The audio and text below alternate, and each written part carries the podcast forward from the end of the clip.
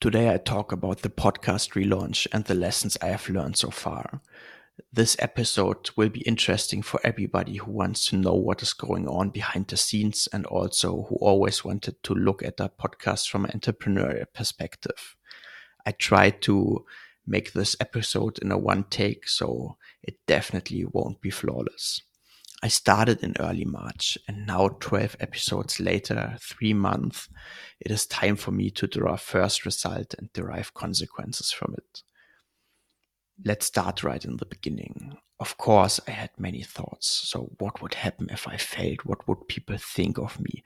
Will there be someone to sue me? What would happen if I don't get any guests? Do I need insurance? And many, many more questions and I don't have a great solution for this. I think you need a raw concept. So think a little bit about uh, the basic uh, regulatory things, for example. If you start something, and also think a little bit about your reputation, but at some point you have to jump into the cold water. And if you give 100%, if you try your hardest to keep failing forward, to keep developing, even though you won't be successful, I would say the majority of people respects that. And those who do not, um, I think you shouldn't really care about their opinion, even though it can be sometimes hard. And in the end, I also have the strong belief that if you keep developing, if you keep pushing, and you don't give up, you will be successful at some point of time but it is hard. And I think a lot of people don't say how hard it really is to keep pushing because there will be setbacks in most of the cases. So, and what helped me very much in the beginning was a conversation with a great friend of mine who is called Paul, and he founded himself uh, a company. And he told me if he would found again, he would go minimum viable product. And that's what I did. So it does mean that you have a raw product and you keep developing during the process. And what I can say right now from my podcast is that IT innovations and ideas, uh, this topic range is just too broad because I don't have a great following from other platforms who joined the, the podcast. And I also don't have so many connections to get enough people into this broad topic. And right now I care about, and also in the future, but every listener, it is important to reach to them, not in one episode, but also in, in the following episodes. And what I mean by that is, for example, that in this broad range of topic, maybe not every episode interests you and maybe you're interested in the metaverse special but not in tech sales. And if only every third episode for example is interesting for a listener the podcast will get into the background and will get irrelevant over time.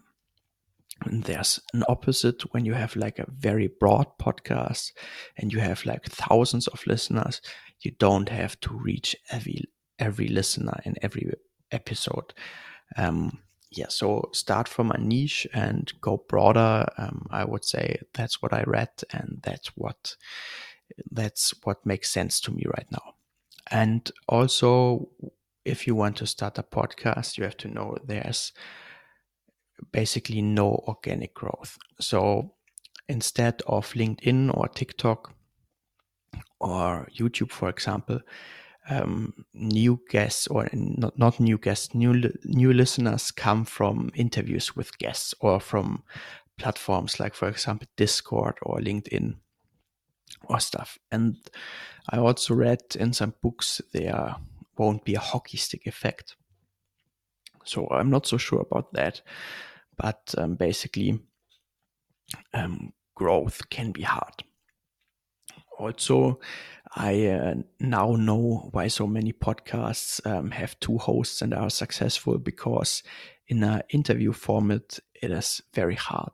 And I would say I'm quite okay connected, at least for my age. Um, but you're always dependent on guests. And even though um, you get um, the guests rolling and you have like a lineup, um, but you don't have, let's say, backup episodes and somebody cancels the show like two days before uh, you want to publish the episode, this is just not cool. So I had this. I also got ghosted, uh, not not once. Um, just had a conversation uh, on mail or on other platforms, and then in the middle of the conversation, like few mails exchanged, and maybe you get also a positive statement that they will be on the show. And they just don't reply anymore. And of course, these are busy persons but uh, sometimes it is hard to don't take it personal um, when you admire their work. And um, okay, so uh, that's that's also personal. Um, and of course, I know some people forget um, these kind of things. It can happen, but uh, basically, I follow up um, once or twice, and yeah so of course you you're thinking about okay um, is this uh, show um, irrelevant for them and this is something like uh, one of the drawbacks I, I said this can be quite devastating when it's somebody you really like. So this is why i also want to create my own episodes in the future just to always have a backup and to keep continuing developing content, even though I might uh, don't get any interview guests, which I don't think it will be the case, but I just want to be more um, dependent on myself and don't be dependent on other persons. So what I also think is um, what is good for a podcast is that you outsource tasks um, at some point of time maybe you're interested in everything. So if you're, for example, audio editor and you're really into podcast and you're into these two kinds of things, um, you can do the majority of the work. But uh, for me, for example, I'm really into the interviews. I'm really into interview preparation, but I don't really like um, the cutting and stuff. So this is why I work with a freelancer now. And I'm quite happy with it. So let's talk about the podcast relaunch. So I noticed that unconsciously I was sourcing more and more interview guests in the Web3 and blockchain space. Because I think this is a um, technology and maybe a space, an area which is developing so fast and it is also a little bit mysterious and you have scams and um, yeah it's just interesting to read about it. And it's also interesting because a lot of people made a great amount of money there. And um, yeah you don't know which project is a pyramid scheme or a ponzi and which projects are legit and also um, where the metaverse or metaverse will be in the next years. And I think this is so interesting because it is unregulated. It's a, it is a little bit like the Wild West. And I think it is just uh, fascinating to read about these things. And also, I changed the language of the podcast because the greatest minds have a common language, and this is English. And I can interview in English somebody from India or from Hong Kong or from the US and all these regions, but I can't interview them in German. And of course, this is obvious, but this was something which was really bothering me because when I have the opportunity to interview somebody in this space or in, in like a leading position and his works or her, her work fascinates me. And I don't have the opportunity because the language of my podcast is German. I think this is just devastating. And I also wanted to include more people.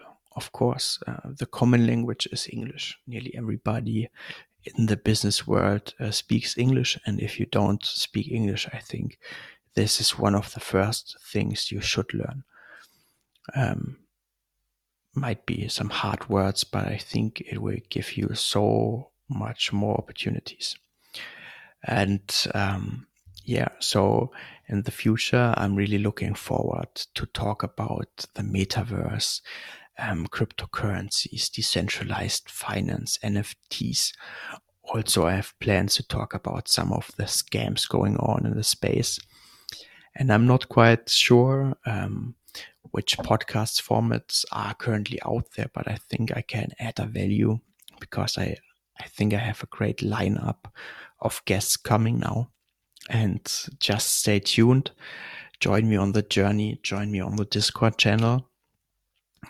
From the beginning, I always wanted to build a community and give me feedback.